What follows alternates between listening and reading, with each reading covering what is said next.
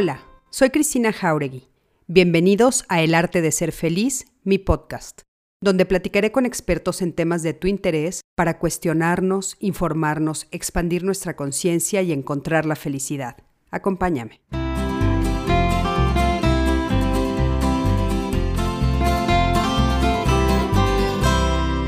Hola, hola, ¿qué tal? Buenas noches, ¿cómo están? Bienvenidos a El Arte de Ser Feliz, que como ustedes ya saben, estamos en colaboración con Código Felicidad, que es, eh, bueno, pues esta eh, asociación, que ya saben que yo soy fundadora y directora general.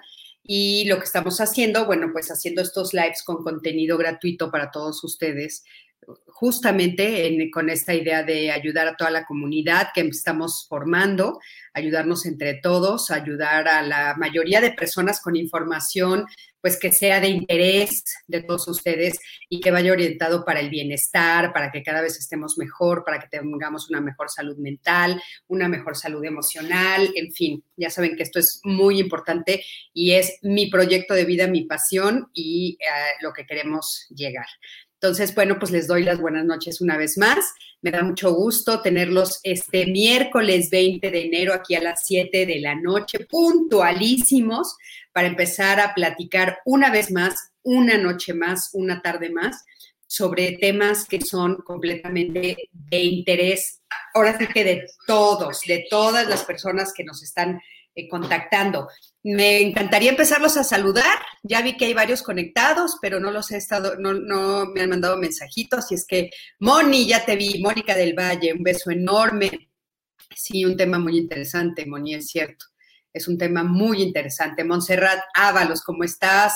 Listísima, sí, para la conversación. Odette Rodríguez, ¿cómo estás? Alejandro Méndez, Qué alegría ver la página de Código Felicidad, ya es un hecho, Ale, sí, ya es un hecho, ya por fin logramos, les platico que por fin ya tenemos este Facebook, tenemos Instagram, tenemos Twitter, estamos ahora sí que construyendo ya la página web.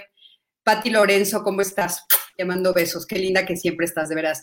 Sandra Tapia, qué gusto, Sandrilla, hola, ¿cómo estás? Te mando besos, qué gusto verte por aquí.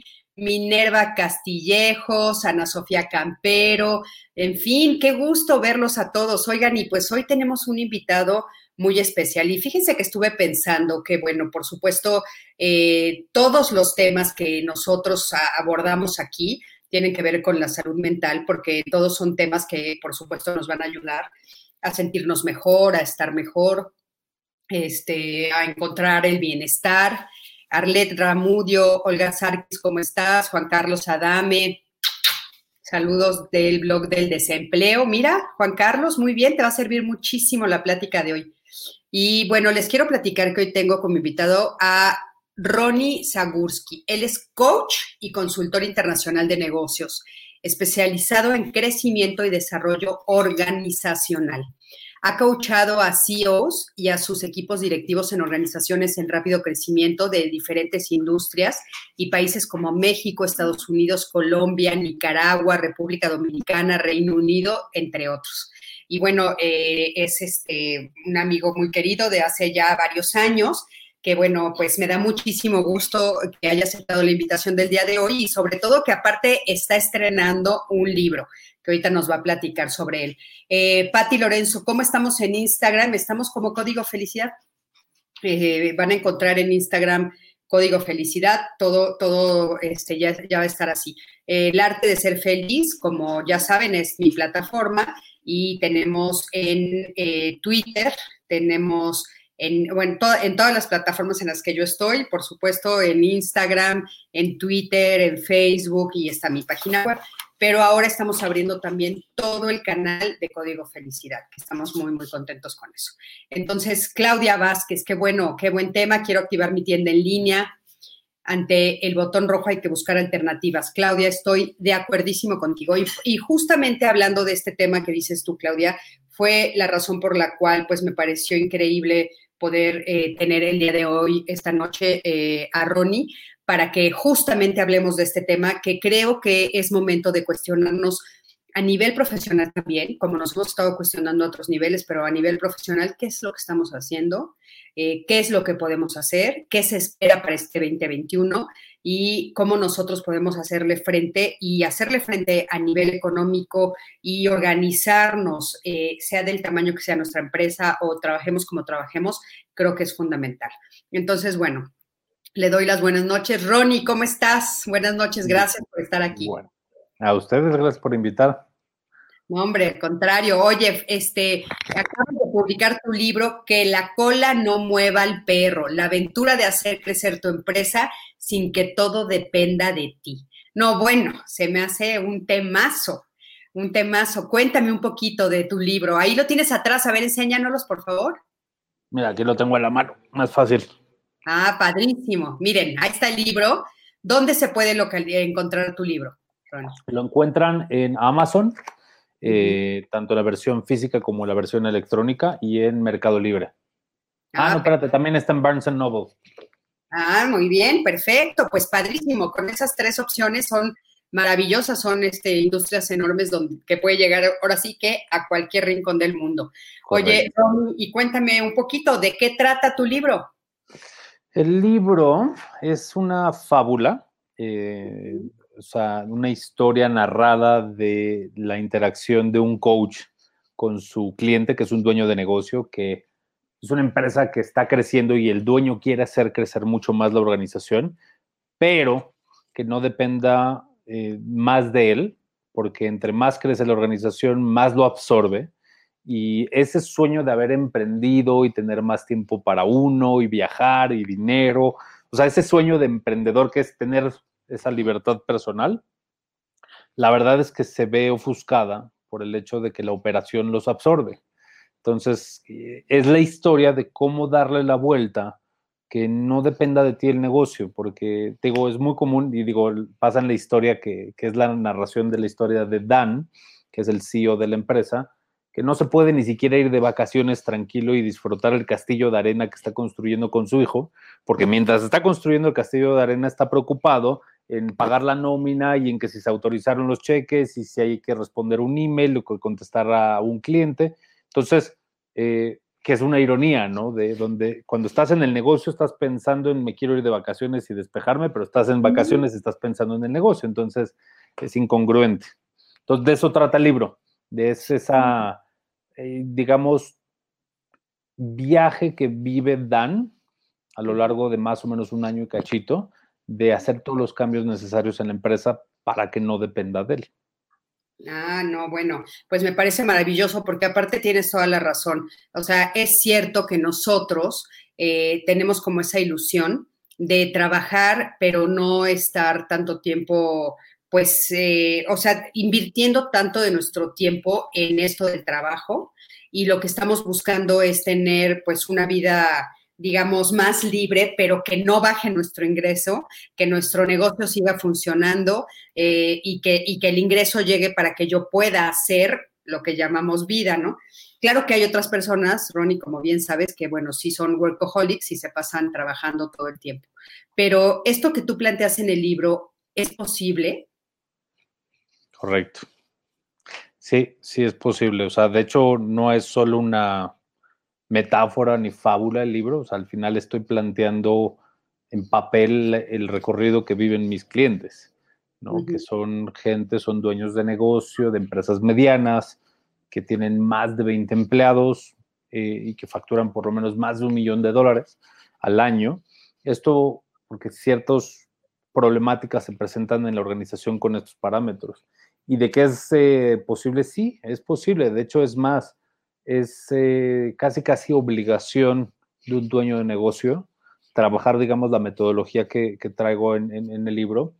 Eh, no porque quiero conseguir más clientes, que sí, sí queremos más clientes, pero el punto es, al final hay que tener conciencia de que en algún momento algo me puede pasar a mí como dueño de negocio, ¿no? O sea, algún accidente me puede pasar, una enfermedad, una cuestión de siniestro o más allá, ¿no? O sea, pensando en que, uy, generé un negocio increíble que duró 30, 40 años, pero seguramente a mis 80 ya no voy a estar queriendo llegar a trabajar todos los días con el mismo ímpetu y energía. Entonces, si invertí tanto tiempo en una empresa, la idea es que quede como un legado, ¿no? O sea, ya sea que lo puedas o vender o que lo puedas este, pasar de una generación a otra, o simplemente dices, oye, quiero dedicarme a otras cosas, porque ya estuvo, estuvo interesante toda mi vida producir cajas de cartón y fue divertido, pero ¿qué crees? En este momento en mi vida ya no lo es, ya no me llena, pero sigue siendo una fuente de sustento para mi familia y para mí. Entonces necesito tener un director general que me reemplace. Oye, y bueno, eh, estaríamos hablando, eh, a mí me gustaría empezar pues como un poquito desde las bases, Ronnie, porque muchas de las personas que nos están viendo estarían apenas empezando a construir una empresa. O sea, tú ahorita nos dijiste, bueno, mis clientes son personas que ya facturan un millón de, dijiste de dólares o de pesos. Un, millón de dólares al año, o sea, 20 millones de pesos. 20 millones de pesos, ¿no? Y estamos hablando que en este momento la verdad es que lo que estamos, eh, lo que estamos enfrentando es a muchísimas personas que se están viendo frente a la posibilidad de empezar a convertirse en empresarios. O sea, apenas empezar, no están facturando absolutamente nada. ¿Qué les dirías a esas personas? Lo primero que tienen que hacer es pensar muy claramente quién va a ser su cliente ideal y qué problema van a resolver de él.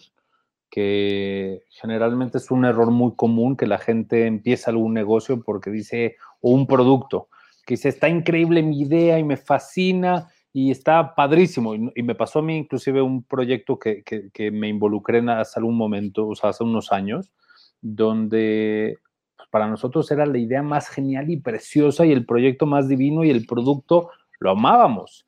Sin embargo, nunca hicimos el estudio al revés de decir, a ver, ¿quién va a ser mi cliente ideal? Y si lo necesita, le estoy resolviendo un problema o no. Porque si resulta que creas un producto que nadie está dispuesto a comprar, pues perdiste tu tiempo.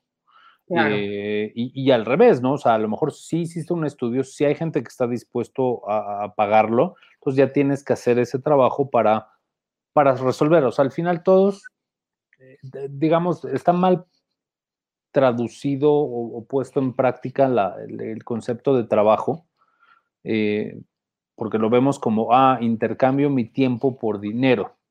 ¿No? En una organización, en una empresa, o la realidad es que todos trabajamos y nuestro trabajo es me pagan por resolver problemas. Entonces, eh, aquel, digo, tanto para uno que va a empezar como emprendedor o aquel que ya es empresario, es, la, es el mismo concepto. Es primero asegúrate de que estás resolviéndole un problema a alguien. Si no, si no le estás resolviendo un problema a nadie, no, no, no estás agregando valor y nadie va a estar dispuesto a pagarte por ello. Fíjate, Ronnie, qué impresionante esto que comentas, porque yo creo que es una, una pregunta que difícilmente nos hacemos y una búsqueda que difícilmente nos damos a la tarea de hacer. O sea, a mí, en el momento en el que pienso en un negocio, lo primero que pienso es, pues, ¿qué se me antojaría hacer? ¿Qué quiero vender? ¿No? O qué quiero este, producir o qué quiero. Jamás se me ocurre pensar qué problema debo de resolver. O sea, afuera en el mundo, qué problema existe, qué oportunidad de trabajo tengo porque ubico un problema. O sea, es una visión completamente diferente. ¿Por qué crees que como que es más común la primera opción que yo te estoy diciendo? O sea, el que las personas decimos, de hecho, recuerdo hasta a, los papás, a los maestros diciéndote, trabaja en lo que más te guste. Eh, te digo la verdad, si, puedes encontrar algo que te guste, o sea, resuelves un problema y que te guste, estás del otro lado. Claro. Porque es la idea, o sea, estoy, no, no, está en contra mi idea con lo que te, dijeron, digamos, en su momento de busca lo que te gusta, que te apasione y entonces vas a tener un hobby en vez de un trabajo. Eh, al, al, final de cuentas, sí, la idea es de que es poco probable que te veas involucrado en algo que no te guste, ¿no? O sea, si, si tu negocio tiene que ver con la parte de limpieza de casas, pero aborreces el tema de la limpieza de casas o aborreces manejar a gente, es muy poco probable que te veas efectivamente trabajando o haciendo un negocio de eso. Y ahora, ¿por qué? Digo, regresando a tu pregunta que me decías que por qué eh, empezamos con la pregunta incorrecta, sino empezamos como, oye, ¿puedo vender plumones? Yo te diría que creo que es por oportunistas. ¿No? Porque es como oportunista de decir, ah, pues mira, tengo acceso a una fábrica de tubos. Listo, entonces, ¿cómo puedo vender tubos? Porque resulta que mi tío produce tubos, entonces, ¿cómo puedo, puedo vender tubos? Entonces empiezas desde la pregunta incorrecta de, pues, ¿qué tengo disponible? En vez de hacerte la pregunta de, ¿qué necesidad hay en el mercado? Te voy a, te voy a enseñar un ejemplo padrísimo. Eh, tiene un par de años, no me acuerdo cómo se llama la empresa, pero me acuerdo el caso. Eh, un chavo que estaba viendo CSI. ¿Te acuerdas del programa de televisión, no? De los ah, CSI, me encanta. Bueno, un cuate se hizo la pregunta, de, o sea, viendo CSI, se hace la pregunta diciendo, ok, ya pasó el crimen, ya pasó la investigación, ya hicieron toda la revisión, el ADN, el desmadre, los científicos. ¿Y quién limpia ese desmadre? Entonces se hizo la pregunta de quién limpia eso. O sea, llegaba a la conclusión de decir, bueno, mira, pues si es un hotel, pues el dueño del hotel o el gerente le da igual, agarra cualquiera del equipo de limpieza y que vaya y limpie. Pero vamos a poner una situación muy incómoda. Asesinaron a algún familiar y pues tú regresas a la casa donde estaba tu familiar, alguien cercano y querido a ti. Entonces, de por sí es un shock emocional y luego agrégale ¿Cómo limpio sangre? ¿Con qué productos químicos, etcétera? Entonces este cuate llega a la conclusión de decir, pues así hay asesinatos, también hay la necesidad de limpiar las escenas del crimen. Y seguramente hay gente que está dispuesta a pagar por ese servicio. Y el tipo se ha vuelto millonario. No. ¿Limpia las escenas de crimen en México? No, no, no, en Estados Unidos.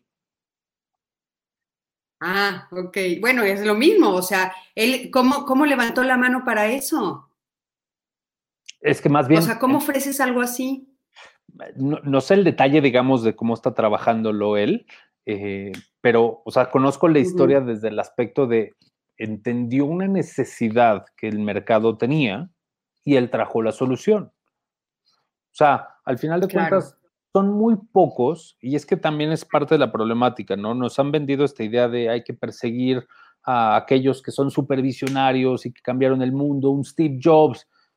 Steve Jobs fue un caso excepcional, un Elon Musk son casos excepcionales donde son gente que logra ver tantos pasos adelante, que crean un producto que hoy no tienes necesidad y se convierte en necesidad en el futuro. O sea, si tú te vas en 20 años en el pasado, pues un celular no era una necesidad. Hoy sí lo es. Se convirtió en una necesidad, pero en su momento, pues fue un tema visionario. Entonces, para los que están empezando, y vamos a poner el caso extremo, no traes recursos, no traes, o sea, traes ganas, es lo único que tienes, ¿no? Quieres emprender. Entonces, si quieres empezar, empieza por la parte de decir, ¿quién va a ser mi cliente ideal y qué problema le voy a resolver? Y pues tu negocio va alrededor de Oye, a ver, fíjate, problema. Aquí te, están haciendo una aquí te están haciendo una pregunta, Ronnie. Dice, ¿qué pasa si yo creo estarle resolviendo un problema a alguien cuando en realidad me lo estoy inventando yo? ¿Cómo hacer un estudio de mercado sencillo para saber qué problema está enfrentando mi cliente imaginado o mi cliente ideal? Gracias, Moni. Muy buena pregunta. Mira, eh, digamos, haciéndolo sencillo, ¿no? Sin complicar y sin generar más gasto de agencias de mercadeo, porque hay agencias de mercadeo que te pueden hacer ese tipo de estudios.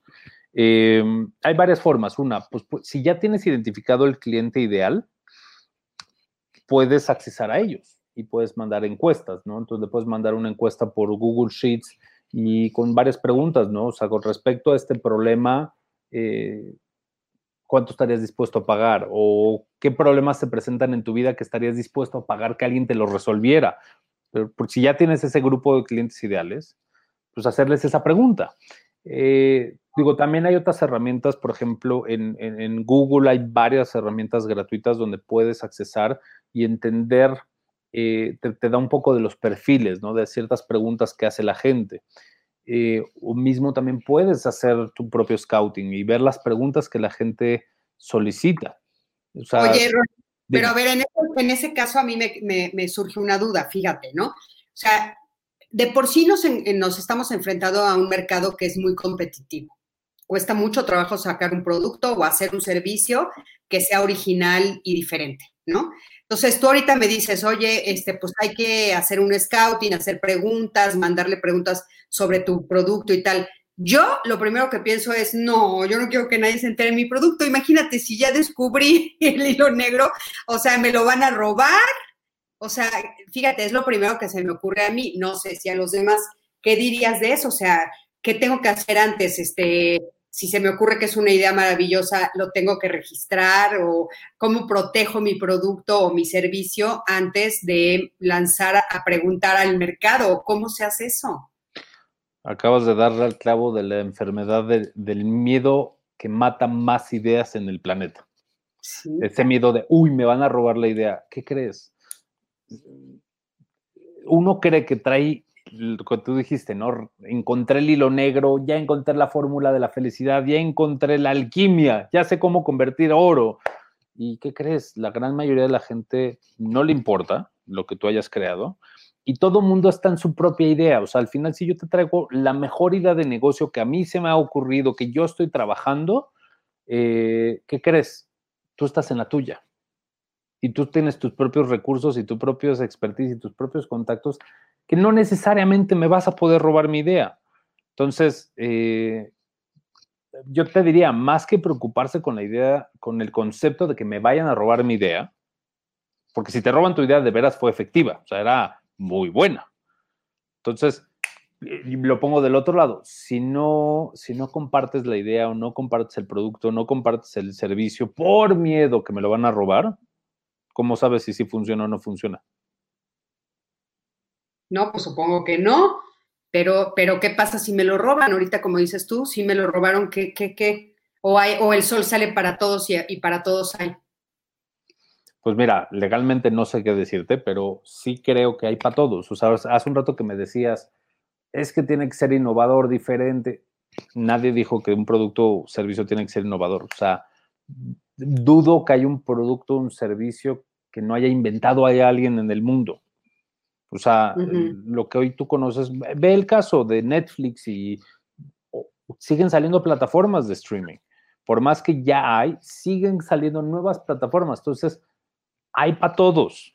Nada más hay que buscarlo. O sea, eh, para tener un negocio rentable no necesitas tener 17 millones de usuarios o clientes. Dependiendo del negocio, a lo mejor tu negocio empieza con uno. No, o sea, eh, yo qué sé, hacemos servicio de administración de edificios. ¿Cuántos edificios necesito para empezar? Uno. Con un solo edificio con el que empiece, ya empecé. O yo hago servicios, yo tengo un equipo de limpieza de casas, ¿no? ¿Con cuántas casas tengo que empezar? Con una. Y que esa una le dé un servicio tan bueno que ese esté dispuesto a recomendar mis servicios, que me pague a tiempo y que esté contento porque si yo tengo contento ese cliente, se me va a recomendar a otro. Claro. Ahora, Ronnie, otra duda que me surge a partir de esto que estás diciendo, o sea, de repente otro de los mitos que se escucha, otra de las cosas que se escucha es, pues no todos pueden ser empresarios. O sea, también te, tiene que haber personas que pues trabajen en esas empresas, no todos pueden aspirar a ser empresarios. ¿Qué opinas de eso Mira, estoy de acuerdo en que no todos pueden ser empresarios, pero no tiene que ver con que alguien tiene que trabajar en la empresa. Tiene que ver con que no todos pueden ser empresarios porque no todos saben controlar su miedo. Porque no todo mundo tiene esas agallas de, de decir, pues a partir de ahora me rasco con mis propias uñas y no voy a depender de una nómina. Entonces, si no tienes esa capacidad, listo, hasta que no estés listo para soltar, no estás listo para ser empresario. O sea, ser empresario o emprendedor implica el hecho de decir, a partir de ahora me hago cargo de mi vida al 100%. O sea, si como o no como yo, mi familia y la familia de mis empleados, depende de mí. Entonces, si no estás listo para eso y no estás listo para desvelarte, porque aparte tú crees, la, gente cree que ser empresario o emprendedor es como el sueño, la fantasía, que vives de vacaciones, te sobra varo. Eh, la realidad no es así. Y por eso te digo, por eso escribí el libro, porque la gran mayoría de los emprendedores o empresarios, hay un punto donde te la pasas desvelado durante meses, ¿no? Cuando, sobre todo cuando llega la semana de la quincena, porque es de dónde voy a sacar el dinero para pagar la quincena. donde vienen preocupaciones y agobios que dices, oye, todos han ido de vacaciones en esta empresa excepto yo. sí. Entonces, porque ser empresario y ser emprendedor implica un esfuerzo y una energía, no te digo sobrehumana, pero es, e, e, es, un esfuerzo diferente. O sea, ser empleado, y no es malo, yo fui empleado muchos años, pero ser empleado también tiene ciertos beneficios, ¿no? El hecho de decir, ok, yo entro esta hora, salgo esta hora, estos son mis objetivos. O sea, yo lo único que tengo que venir es a resolver esta cosa chiquitita. Como empresario o emprendedor, tienes que resolver mil cosas y muchas veces no tienen nada que ver con el producto o en el servicio, ¿no? Me tengo que ver distraído con temas de contabilidad, me tengo que ver distraído con tema de pagos de nómina, pago proveedores, buscar alianzas, buscar productos, contratar gente, o sea, es un millón de cosas. Y entonces, regresando a tu pregunta, es sí, no, no es para todos. Y no por mala onda, o sea, no es porque nadie merezca, es que no está, no, no, la gente no está lista. Sí, no, y sobre todo esto que dijiste me parece maravilloso, o sea, sí es cierto, no todos somos capaces de dejar nuestro miedo a un lado, por un lado, ¿no? Y por el otro lado también, bueno, ¿cuál es mi objetivo de vida, ¿no? O sea, igual y para mí es, mm, quiero resolver cosas pequeñitas y este, no preocuparme por nóminas y por dónde va a salir el, el sueldo, etcétera, el dinero y que me lo paguen, ¿no? Y también es una forma de vida que se vale. Lupita Ruiz, y que es súper válida, Lupita Ruiz dice, sí, no se puede robar tan fácil una idea, porque la idea se entiende que detrás de ella es una pasión personal y para desarrollarla se necesita mucha paciencia, tolerancia y vivir altas y bajas y mantenerte. Este, gracias, Lupita, es cierto. También nos está diciendo Alejandro, también se debe ser perseverante, no importa cuántas veces tengas que repetir algo o cambiar la estrategia, no se debe quitar el dedo del renglón. Ale, muchísimas gracias por tu comentario. Es cierto, por supuesto que sí, es cierto todo esto que están diciendo, ¿no? Pero fíjate, también hay, hay una, algo que afecta, Ronnie, que es todo lo que oímos en el entorno. O sea, por ejemplo, dijiste, solo existe un este, Bill Gates, solo existe un, un este, Musk, Elton Musk, un, uno de cada uno de ellos, ¿no? Pero, ¿qué tal lo que vimos que sucedió, por ejemplo, con Facebook? ¿No? Que fue una idea de unos hermanos gemelos y se las robó este cuate, se me fue el nombre del defensa. Mark Zuckerberg. Zuckerberg, ¿no? Les roba el, negocio. Entonces, claro, también esas fantasías no las alimenta el entorno, ¿no? Pero bueno, ¿qué, o sea, ¿cuáles son los problemas más comunes que evitan el crecimiento en las empresas? Mira, en el libro, por ejemplo, hablo de lo que les conozco como los 34 hábitos tóxicos. ¿No? Eh, dentro de los cuales estos hábitos tóxicos, eh, uno de ellos se llama volar a ciegas, ¿no? Es no tener indicadores. O sea, e, ese hecho de llevar un negocio que no tengas números, que no tengas tableros, que no conozcas las finanzas de tu negocio, es volar a ciegas. Y te voy a poner un ejemplo. Eh, ningún piloto de avión en su sano juicio despegaría un avión si, si su tablero no funciona. Claro. ¿No? Porque estás volando a ciegas, no estás claramente dónde está, qué altura vas, cómo están los vientos, cuánta gasolina traes, a, este, a qué velocidad llevas, qué, qué orientación. O sea, es muy difícil. No digo que no se puede, porque los primeros vuelos así funcionaban, inclusive los que navegaban en barco en muchos tiempo, inclusive aunque no tuvieran un tablero de indicadores físico, usaban las estrellas para navegar. Entonces, ese es uno de los 34 hábitos tóxicos que lleva a que las empresas no crezcan porque no saben para dónde van y cómo medir el progreso.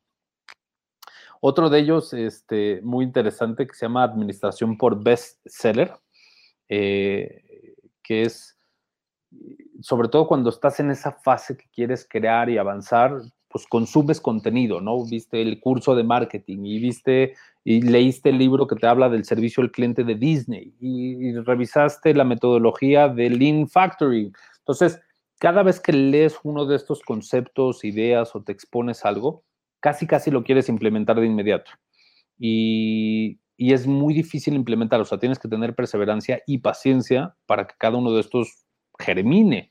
Pues al final, ¿cuántas son semillas? Entonces, constantemente estar cambiando estrategias o lo que vas a implementar. Eh, entonces hay que tener un poquito de paciencia. Eh, no sé, déjame pensar aquí algún otro que tengo. Ah, por ejemplo, ¿sabes cuál es uno que mata tanto empresas como startups? La indecisión. ¿no? O sea, el, no tomar ninguna decisión, o sea, el quedarte en ese concepto de si investigo un lado o el otro, que en inglés se le llama the shiny object, eh, the shiny object eh, syndrome, que es como el síndrome del, del objeto brillante. ¿no? Porque todo el tiempo estás persiguiendo de, uy, mira, allí hay una moneda de 10, pesos que brilla, uy, me voy a acercar, pero cuando me estoy acercando a esa moneda veo otra de 10 pesos, entonces me, me, alejo hacia la otra y así constantemente voy cambiando porque hay algo que me llama más la atención, pero al final no tomo ninguna decisión, porque creo que es, digo, es más, regresando a tu pregunta, creo que es probablemente una de las que matan más a las empresas o las ideas. Ideas hay muchas, pensadores hay muchos, gente que lleve a la acción son muy pocos. Sí, es cierto, o sea, sí, eh, en, pues en el transcurso ahora sí que de mi vida he oído muy buenas ideas, de personas que las dicen en voz alta, pero tienes razón, no las llevan a cabo y al rato regresan con otra nueva idea. Yo, yo a veces esas personas que, las ubico les digo, bueno, tú eres perfecto para inventar, pero no para crearlas, solamente para decirlas, ¿no? Para que se te ocurran.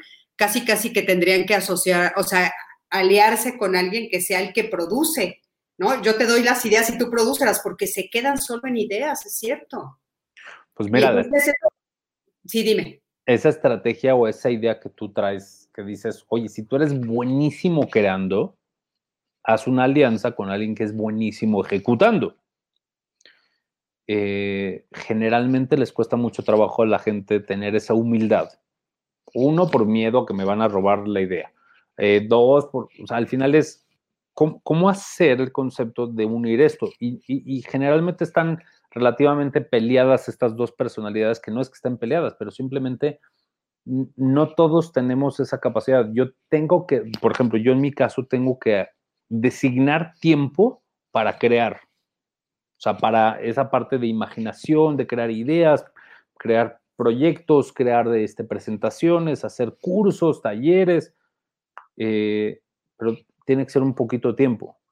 El resto del tiempo tiene que ser ejecución, o sea, tiene que ser a, hacer, ¿no? Porque si me quedo nada más en pensar en ideas, me vuelvo loco. De hecho, mira, te, enseño, o sea, eh, ¿dónde está? Yo tengo una libreta que viene conmigo para todos lados, que esta libreta, conforme se me van ocurriendo ideas de negocio, las voy escribiendo. Simplemente pues voy escribiendo mis ideas y pues que van pasando ahí. Entonces, ¿qué pasa con esta libreta? Es para no tener ese miedo de se me va la idea. Me viene una idea, la escribo pero que no me distraiga de las actividades que hoy tengo, porque el día de mañana, cuando ya me siento a decir, ok, ya es momento para ver cuál de estas ideas puedo sacarle provecho, agarro mi libreta. Es buenísima esa idea. O sea, pero sigues concentrado en tu objetivo principal. Sí, sí, fíjate que tanto yo como mis clientes, eh, por parte de metodología, eh, te voy a decir uno de los errores más comunes que desgraciadamente se ha visto reforzado año con año históricamente, ¿no? ¿En qué momento la gente establece sus objetivos personales? Pues el 31 de diciembre. ¿A qué hora? Al 5 para las 12. No, peor aún, en las 12 campanadas del 31 ah, de diciembre con 12 uvas en la boca. Sí, sí, sí, sí, sí, ciertísimo, sí. Entonces, si cada año estableces objetivos el 31 de diciembre con 12 uvas en la boca y por azares del destino, el año siguiente vas a poner los mismos objetivos que pusiste este año, que pusiste el año antepasado, que el, año pasado. Entonces, creo que la metodología está mal. O sea, si siempre, eh, siempre en diciembre dices voy a estar más saludable y voy a inscribirme al gimnasio, voy a, voy a meterle al ejercicio. ¿Y qué época crees que es la que más los gimnasios cobran sus este, membresías. Pues, enero y febrero. Enero y febrero. Su Navidad. El resto del año le va mal, pero entonces enero y febrero levantan sus ventas porque saben que en esos meses venden mucho más. Entonces, eh, si no establezco mis objetivos de forma adecuada, tengo las de perder. Por ejemplo, tanto yo como mis clientes establecemos objetivos, por lo menos, por ejemplo, una vez al año dedicamos dos días de trabajo. Estoy hablando de empresas del tipo de clientes con las que yo trabajo, que son las eh, medianas, ¿no? Donde estableces dos días de trabajo, donde tienes esa parte un poco de capacitación, creatividad y, establecer realmente ese plan de trabajo pensando de preferencia cinco años. Y entonces de ahí partimos de un objetivo de cinco años. Si decimos, aquí queremos llegar en cinco años, quiero llegar a una facturación de dos millones de pesos, por decir algo. Ok, en un año, ¿dónde debería estar parado? Nada más tengo que pensar de cinco a un año. Y de un año, lo único que tengo que establecer el del objetivo que ponga en un año, si vamos a poner el ejemplo, es tengo que llegar a 900 mil pesos de facturación en un año. Ok, ¿dónde tengo que estar en, un trimestre, en, en el trimestre de ahora? Entonces, ya nada más te concentras en el siguiente trimestre. Acabando el trimestre, eh, vuelves a hacer el ejercicio diciendo, ¿se acuerdan que íbamos para el objetivo de un año? Sí, ok. Este siguiente trimestre, ¿qué es lo que sí o sí tenemos que alcanzar? Entonces, es establecer objetivos trimestralmente y medirlos, de preferencia, diario. O sea, por ejemplo, te voy a poner un caso. Una metodología, hablando de eso, de cómo hice para yo escribir el libro, empecé con este mismo concepto, porque escribir un libro es lo mismo que hacer un emprendimiento. Tuve que pensar, ¿quién es mi cliente ideal? ¿Quién va a leer el libro? ¿Qué problema estoy resolviendo de él? Hacer la estructura y luego me establecí un objetivo. Y parte de mi objetivo fue escribir un, eh, cada día dos mil palabras. Entonces era sentarme todos los días, no importando lo que pasara ese día, ¿eh? tenía que yo escribir dos mil palabras.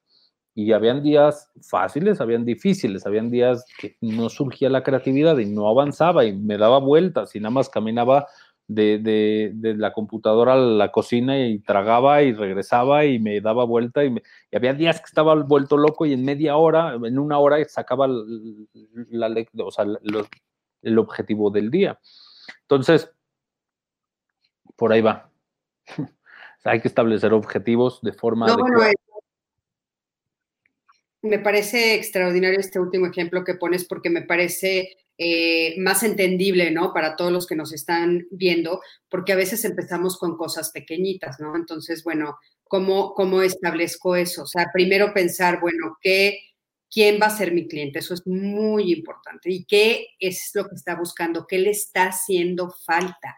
O sea, si de repente me doy cuenta que le está haciendo falta, no sé, este, bolsas de tela, pues entonces me pongo a hacer bolsas de tela. O sea, es, es muy interesante esto que tú estás diciendo. O sea, estoy buscando qué hace falta en el mercado para que entonces yo lo pueda suplir, ¿no? Eso es como muy importante. ¿Cuál es la necesidad del mercado que yo puedo suplir, que yo puedo ofrecer, que yo puedo dar? Eso me parece extraordinario. Ahora, Ronnie, tengo aquí algunas preguntas que te quiero hacer. ¿Qué indicadores son útiles para asegurar crecer sanamente? Ok. Eh, digo, varía y lo voy a separar un poco en dos, porque si es emprendimiento y si ya está fundamentada la organización, o sea, son un poquito diferentes. Si es emprendimiento, obviamente tienes que eh, medir ventas y tienes que medir número de unidades o servicios que estás entregando. Eh, cuando ya estás en una parte más estable o sólida, cambias de ventas a utilidades y tienes que empezar a medir cosas complementarias como el tema de la eficiencia.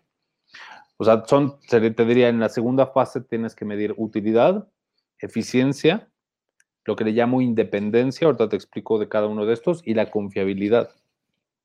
Entonces, en la parte de, digo, utilidades de forma muy simple y sencilla, pues es la diferencia entre los ingresos y los gastos. Que por cierto, cada vez que, por ejemplo, yo trabajo con clientes y trabajo con sus empleados, les pregunto qué, qué son las utilidades. Y tristemente, la gente siempre contesta, ya después de un rato y de sacar la, eh, o sea, de, generar la conexión y la confianza, me dicen, mira, la utilidad es el dinero que el dueño se lleva a su bolsa. Eh, la gente cree eso, pero la utilidad en realidad es el sueldo de la empresa. Es el dinero que si la empresa no lo tiene, no puede invertir y pagar sueldos, nuevos uniformes, nuevas eh, innovaciones, etc. Entonces, tienes que medir la utilidad. La segunda es la eficiencia, ¿no? Eficiencia, ¿cómo lo mides? Es la facturación que tienes entre el número de empleados. Eh, hay una estadística que existe, digamos, para Latinoamérica, que óptimamente debes de facturar un millón de pesos por cada empleado que tengas.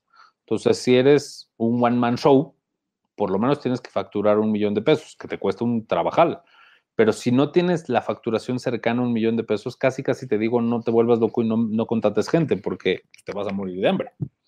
Este, y conforme va creciendo las organizaciones, tienen que respetar este número lo más que puedan, ¿no? De, de, facturar un millón de pesos por cada empleado. Por eso es un poco el número que te decía hace un rato, que mis, em, mis clientes tienen más de 20 empleados y facturan 20 millones de pesos, por lo menos. Hay una correlación ahí habla de cuán eficientes son. La parte de la independencia tiene que ver con eh, qué tanto depende el negocio del dueño.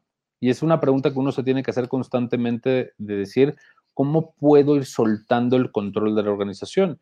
Y, es, y cómo se mide en días de ausencia, ¿no? O sea, es cuántos días me puedo ausentar del negocio. Y hay momentos en la organización que dices, me puedo ausentar cero días. Entonces, la pregunta que hay que hacerte es, ¿Qué necesitas hacer para poderte ausentar un día? Uno. Entonces, tú haces una lluvia de ideas de qué cosas tienes que hacer para ausentarte un día. Y entonces, pues, el primer trimestre es cómo me ausento un día. Segundo trimestre, cómo mantengo ese día. Después de que ya estás sólido, dices, ok, ¿cómo me puedo ir dos días? Y así constantemente. Que para, por cierto, eh, em, hecho chistoso, como fun fact, no sé cómo se dice exacto en español el fun fact, pero es como Dato curioso. ¿Cuál día, cuál, cuál es el día más efectivo de la gente en una organización? ¿Qué día crees que es el día más efectivo de la gente en una empresa? El día más. Eh, lunes. ¿Por qué lunes? Pues porque llegas descansado del fin de semana. Ok. Ya para el viernes ya lo único que quieres es salir corriendo. Y hay gente que dice que es el viernes porque ya es como, ya quiero salir corriendo, etcétera. No. Te voy a decir cuál es el día más efectivo de la gente en una empresa. El día anterior que se va de vacaciones. Ese día mágicamente. ¿Tampoco? claro. Ese día mágicamente resuelves todos los pendientes que tenías. No sé cómo lo hacemos, pero el último día antes de ir de vacaciones dices, tengo que sacar todo. Lo que llevo acumulando seis meses de pendientes, ese día salen. Entonces, si ya sabemos que es tan efectivo que la gente resuelve antes de irse de vacaciones, no quiero que mi gente se vaya más de vacaciones. Pues sí, claro. No sabía yo eso, Ronnie, qué maravilla. O sea, sí es cierto, pero tienes razón, porque te quieres ir libre de pendientes, ¿no? Entonces dejas todo resuelto. Oye, aquí te están haciendo algunas preguntas. Este, Lupita Ruiz, por ejemplo, nos pone aquí, un empresario teniendo un equipo comprometido, espérame, te lo voy a leer desde acá porque está muy grande y te tapa. Un empresario teniendo un equipo comprometido con competencias de acuerdo al área que se requiere, contagiando su modelo de negocio y reconocimiento al personal con su sueldo, puede delegar y le da la oportunidad de ver otras líneas o áreas de oportunidad a la organización de crecimiento. Súper tema, te los felicito. Gracias, Lupita. Este, Catherine Dupont, que le mando un besote, nos, nos pregunta, ¿qué opinas de LinkedIn? ¿Es una herramienta útil para desarrollar contactos? Definitivamente. No sé qué pasa, que no sé qué. Definitivamente, sí, es una muy buena herramienta, por ejemplo, en temas de negocio, depende el producto que uno tenga y el cliente de uno, es la plataforma. O sea, hay gente que yo los oigo diciendo, uy, todos muévanse a TikTok, porque TikTok es la maravilla y está generando. ¿Qué crees? Mis clientes no ven TikTok. Mis sobrinos sí. Mis clientes no. Entonces, mi tipo de cliente, yo es más, mi contacto con mis clientes y prospectos es a través de LinkedIn. ¿Por qué? Porque esa plataforma me ayuda a filtrar, porque es una plataforma más de negocios.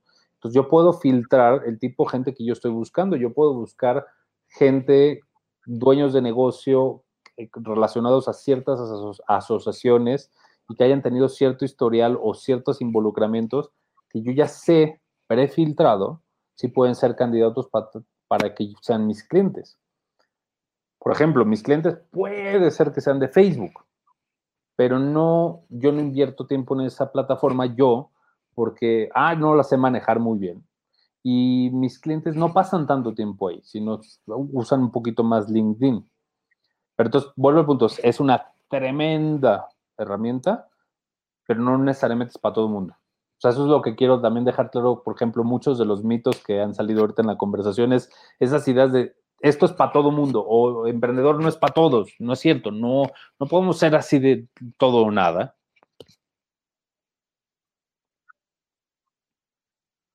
Claro, es bien importante, Ronnie, es cierto, lo que tenemos que hacer y me gusta mucho cómo lo estás planteando porque nos abre a varias posibilidades.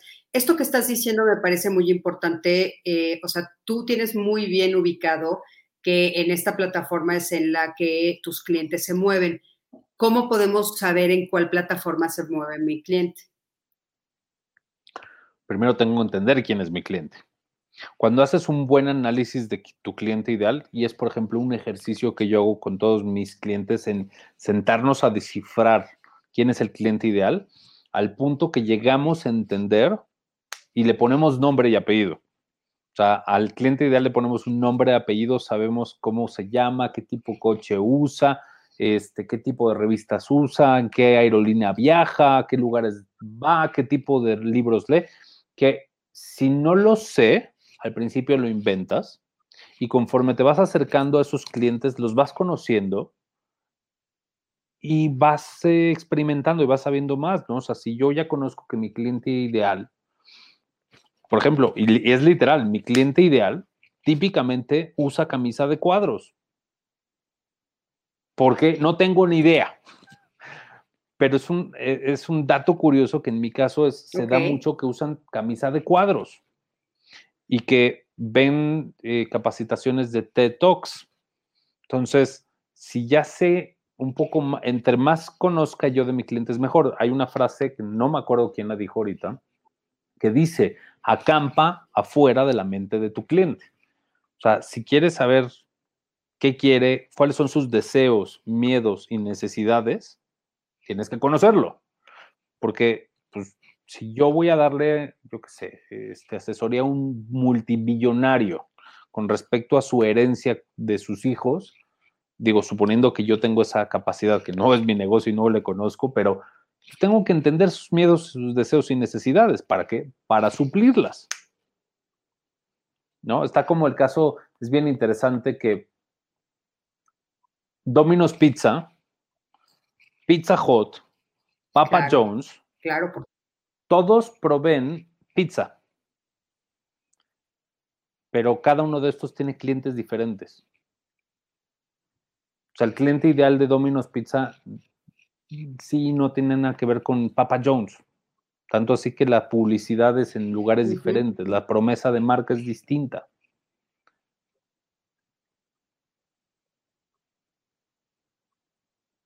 Creo que tenemos como un delay de, de audio, no sé qué pasa. Claro. Oye, a ver, varias preguntas están haciéndonos. Sí. Tenemos, tenemos un delay, caray. Sí, e, es, es un delay pequeñito, pero tengamos, no, tengamos paciencia.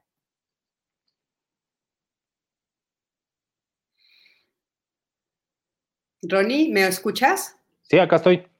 Ok. ¿Cómo hago para poder competir? ¿Cómo hago para poder competir con las empresas que ofrecen lo mismo que yo y cómo puedo crecer?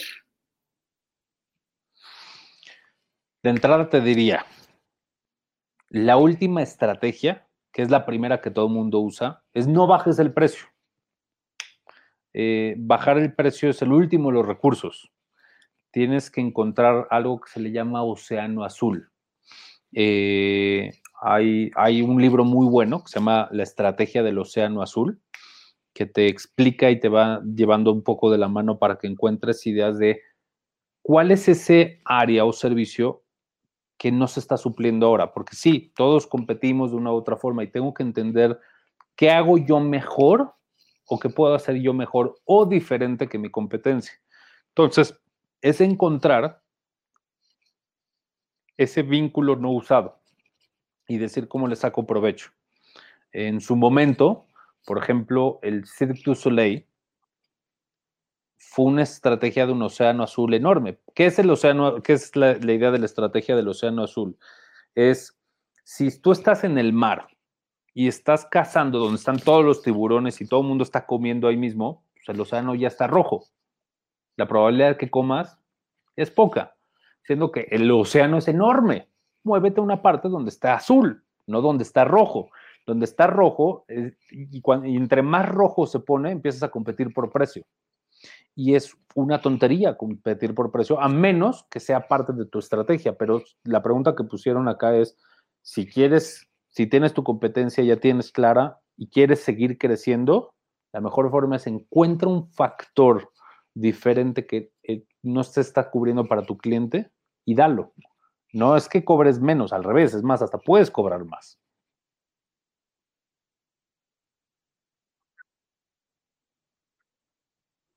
Eh, ¿por, qué, ¿Por qué no recomiendas cobrar menos cuando es lo primero que a todo mundo se le ocurre? Pues porque acabas desvalorizando tu producto, este, porque, te lo voy a poner en palabras muy sencillas eh, y a lo mejor fuertes. Cualquier pendejo baja precios. Solo poquitos saben agregar valor. Y si te están cambiando por precio, o sea, si tu cliente está dispuesto a adquirirte a ti por un menor precio, ¿qué crees?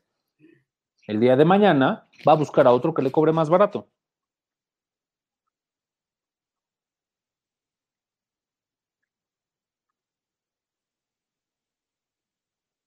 Claro. Tienes que agregar valor. Sí, el truco no es bajar el precio. Oye, Ronnie, este, te están preguntando aquí, que me parece. Sí, no, maravilloso consejo. ¿Cómo encuentras a personas que usan camisas de cuadros? Este, eh, no es que encuentre gente con camisa de cuadros, sino encuentro dueños de negocio Fíjense, mi cliente ideal se llama Benjamín. Es un emprendedor que empezó su negocio con el afán de obtener su libertad económica, que tiene por lo menos 20 empleados y factura por lo menos 20 millones de pesos. Es una persona culta, es una persona que le gusta estudiar, que tiene humildad, que no tiene todas las respuestas, que tiene la necesidad y el gusto por crecer, le tiene pánico a quedarse atorado en su negocio. Eh, gusta vestir bien y le gustan los buenos restaurantes, de preferencia, digamos, le gustan, aspiracionalmente tiene marcas como Mercedes-Benz, eh, le gusta viajar al extranjero por lo menos una vez al año, de preferencia le gusta ir a Las Vegas y si puede ir al CES, que es un evento que sucede en enero, aún mejor. Digo, nada más te doy una perspectiva, ¿no? Entonces, eh, inclusive eh, eh, pertenece a asociaciones de industriales como Executive Forums, Vistach y este, EO. Son tres organizaciones que existen, que son miembros o, quieren ser miembros de esas. Entonces, mi universo pasó de ser, le voy a dar servicio a todo el mundo, a los benjamines. Y curiosamente, los benjamines usan camisas cuadros. Oye, este me parece una muy buena pregunta, o sea, es, es, una metáfora, ¿no? Pero ¿cómo encuentras a personas que usan camisas de cuadros? Es una metáfora que te, que te pregunta Odette, pero la verdad es que es una buena pregunta en ese sentido, sí es cierto. Y ya nos acabas de dar la respuesta buenísimo, o sea, haces toda esta, esta búsqueda del cliente ideal, pero basado en una realidad. Oye, aquí tenemos otra pregunta buenísima. Sandy Nava nos dice, hola, ¿algún consejo para quitarte ese pensamiento godín? Estoy empezando un emprendimiento, está siendo menos fácil y me cuesta seguir, pero cuando soy godín me es más fácil ayudar a otros. Gracias. Ay, es que... Ponme la pregunta otra vez para verla en la pantalla. Claro que sí. ¿Algún consejo para quitarte ese pensamiento godín? Mira, no sé, una... o sea, ella, está diciendo, ella, está diciendo, que le cuesta menos trabajo este, darle consejos a otros para que convertirse en empresarios que ella misma convertirse en empresaria. Entonces, ¿cree que es el pensamiento Godín? No, sí, estoy de acuerdo contigo. O sea, como que hay dos preguntas mezcladas en la misma, ¿no? O sea, una es, si es más fácil, pues, eh, como Godín en este caso, ayudar a otros, porque pues nada más me tengo que preocupar de esto. Cuando yo trabajaba en Nestlé, lo único que me tenía que preocupar un periodo de mi vida era pues que los camiones llegaran a tiempo y que se hiciera el transcurso. Digo, había mucho trabajo detrás, pero no me tenía que preocupar ni de la nómina, ni la parte legal, ni la parte, había muchas cosas que no me tenía que preocupar, era nada más ese pedacito, entonces como que era más fácil. Ahora, ¿cómo yo he visto que la gente se quita la filosofía o mentalidad Godín o esa comodidad Godín? Eh, te diría que se llama hambre. Ok. O sea, sí, pues ahora sí que la necesidad es la madre de la creatividad. Entonces, eh, cuando yo salí de trabajar de Nestlé no tenía un plan tan claro y fue como salgo por una serie de circunstancias personales que decido salir y fue de cómo chingados salgo adelante. Y ahí empiezas a encontrar soluciones. O sea, e, es aventarte un poco un salto de fe, como le dicen por ahí. Eh, digo, la verdad es que emplearte siempre te puedes emplear, siempre. Eh, y aunque seas empresario, estás empleado, nada más es diferente, son riesgos distintos. Pero es aprender a controlar el miedo, es aprender a controlar que los riesgos, ¿no? O sea, hay una, en inglés, no sé si has oído alguna vez como el, el término fear, ¿qué significa? Y una de las interpretaciones que más me ha gustado es que, que fear significa false evidence appear real. O sea, que es falsa evidencia que aparentemente es real. Ah, no sabía, qué padre. Es una de ellas, ¿no? No sé cuál es el original, o sea, hay varias de estas, pero esta es una de ellas, ¿no? Porque es, el miedo solo es una evidencia que aparentemente es real. Claro. Y cuando lo enfrentas, dices, ah, no existía ese miedo, no pasó nada. O a veces sí pasa, pero el punto es, es aprender a controlar tus propios miedos. Hay un libro extraordinario que yo recomiendo a la gente cuando se toca temas de ese, eh, escritor mexicano, que, que, lo recomiendo muchísimo, y es un libro bien chiquito y bien bonito. Se llama Audín Dupeirón, y el libro se llama Colorín Colorado, este cuento aún no se ha acabado. Sí, nos gusta Odín Duperón. Oye, Ronnie, ha sido un gran placer de veras tenerte. Me encantó la entrevista. Quiero decirte que me muero por leer tu libro, ¿eh? Por Así favor. es que por, favor, mándamelo. O sea, de veras, si platicas de todo esto que nos estuviste diciendo ahorita, qué maravilla. ¿Dónde podemos encontrarte? ¿Cuáles son tus redes? Eh, redes. Mm, está LinkedIn como Ronnie Zagurski. Eh, Facebook creo que también Ronnie Zagurski. En Twitter casi ni lo uso. Yo creo que por ahí esos dos medios, a LinkedIn y Facebook, son dos opciones. Este, lo que estaría buenísimo, estaría increíble si me puedes tú ayudar y tu audiencia, que es algo que me va a ayudar a mí para seguir promoviendo el mensaje. Obviamente, si pueden comprar el libro, se los agradecería, pero sobre todo les agradecería un review en Amazon. O sea, es, tan importante lo que la gente dice. Entonces, si la gente se mete y pone un review de cinco estrellas y me parece genial este libro y este concepto, va a ayudar a que se pueda multiplicar el mensaje. Por supuesto que sí. Yo te prometo que lo voy a comprar y ya después lo platicamos, ya te lo, te lo mandaré para que me lo autografíes. Con mucho gusto, será un honor. Oye, gracias, mi Ronnie. Oye, de veras, muchas gracias. Están poniendo este, aquí varios que seguramente algunos conoces. Marilu Guerrero, muchas gracias. Ronnie, este, Lupita Ruiz, muchas gracias. Excelente tema, los felicito. Catherine Dupeirón, muchas gracias, tema muy interesante. Este, en fin, muchísimas gracias. Aquí también eh, dice, un emprendedor debe tener una extraordinaria pasión. No se trata de hacer dinero, se trata de hacer la diferencia. Sandy Nava, mil gracias por lo que le respondimos. Este, Araceli Martí dice, y como jefe de la empresa creo que la desarrollas mejor tu papel y harás crecer tu empresa si conoces lo que tiene que hacer cada uno de los empleados. ¿Estoy bien? Correcto. Sí, ¿verdad? Este, aquí te está diciendo, de abrazo Ronnie, felicidades por el libro. Eh, aquí Alicia Mora, gracias, excelente tema. Eh, Sandra Tapia también por aquí nos está poniendo buenísimo, gracias. Este, Fabet Shaile, excelente tema, felicidades a ambos. En fin, todos, todos están poniendo. Ronnie, muchísimas, de veras, muchísimas gracias.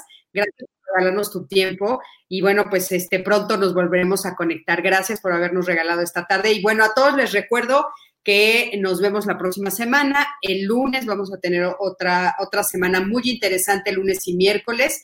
Ya saben que invitados muy especiales.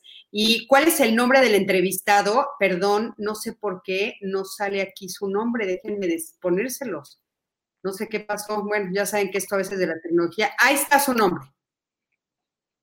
Exacto.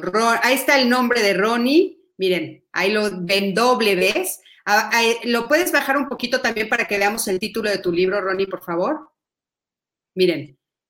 Exacto. Que la cola no mueva al perro. La aventura de hacer crecer tu empresa y que no todo dependa de ti. Tenemos que, sin que todo dependa de ti, tenemos que comprarlo, chicos porque yo creo que todos, todos tenemos eh, que justamente estar al tiro ahorita y sobre todo este año, porque va a ser un año difícil. Este, en, bueno, me parece, fíjate, Alejandro nos pone, y tienes razón, Ale, no fracasé, solo encontré 10 mil formas de que no funciona lo del foco que hizo, ¿no? Tomás Edison. Este, muchísimas gracias a todos, buenas noches y nos vemos pronto. Ronnie, querido, gracias. Gracias, gracias. Bye. Bye. Buenas noches.